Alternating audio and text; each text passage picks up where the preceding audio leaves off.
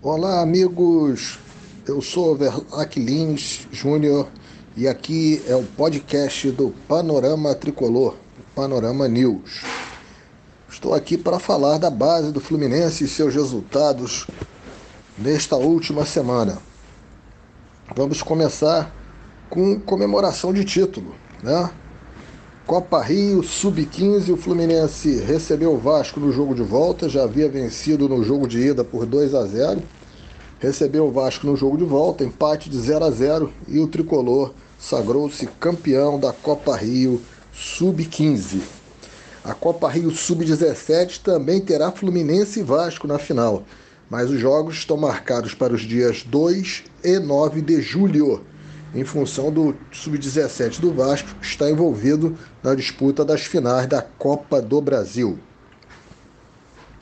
Estadual sub-15 e sub-17. Tivemos a última rodada da Taça Rio nesse final de semana. O Fluminense enfrentou o Botafogo no CT do Botafogo e duas vitórias tricolores. No sub-15 por 2 a 0, com o tricolor terminando em primeiro lugar e no Sub-17, vitória do Fluminense também sobre o Botafogo por 1 a 0 e o Fluminense termina em segundo. Agora o tricolor aguarda a definição dos seus adversários na semifinal dos estaduais, tanto Sub-15 como Sub-17. Ainda falando em estadual, categoria Sub-20, o Fluminense nas quartas de final fez o primeiro jogo contra o Nova Iguaçu lá no CT do Nova Iguaçu e venceu por 2 a 1.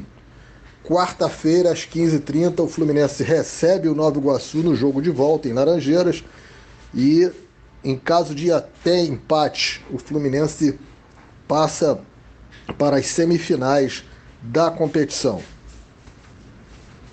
Sub-19, o Fluminense hoje disputa o quinto lugar no torneio KST Hurlo, na Holanda enfrentando o Widzew Lodz da Polônia.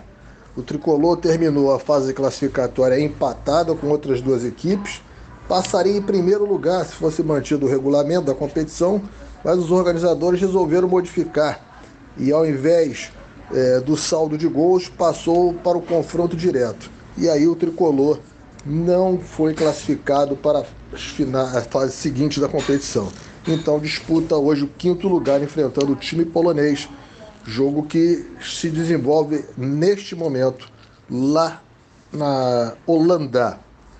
Estas as notícias e os resultados da base tricolor. Semana que vem estaremos de volta com novas informações. Grande abraço, saudações tricolores.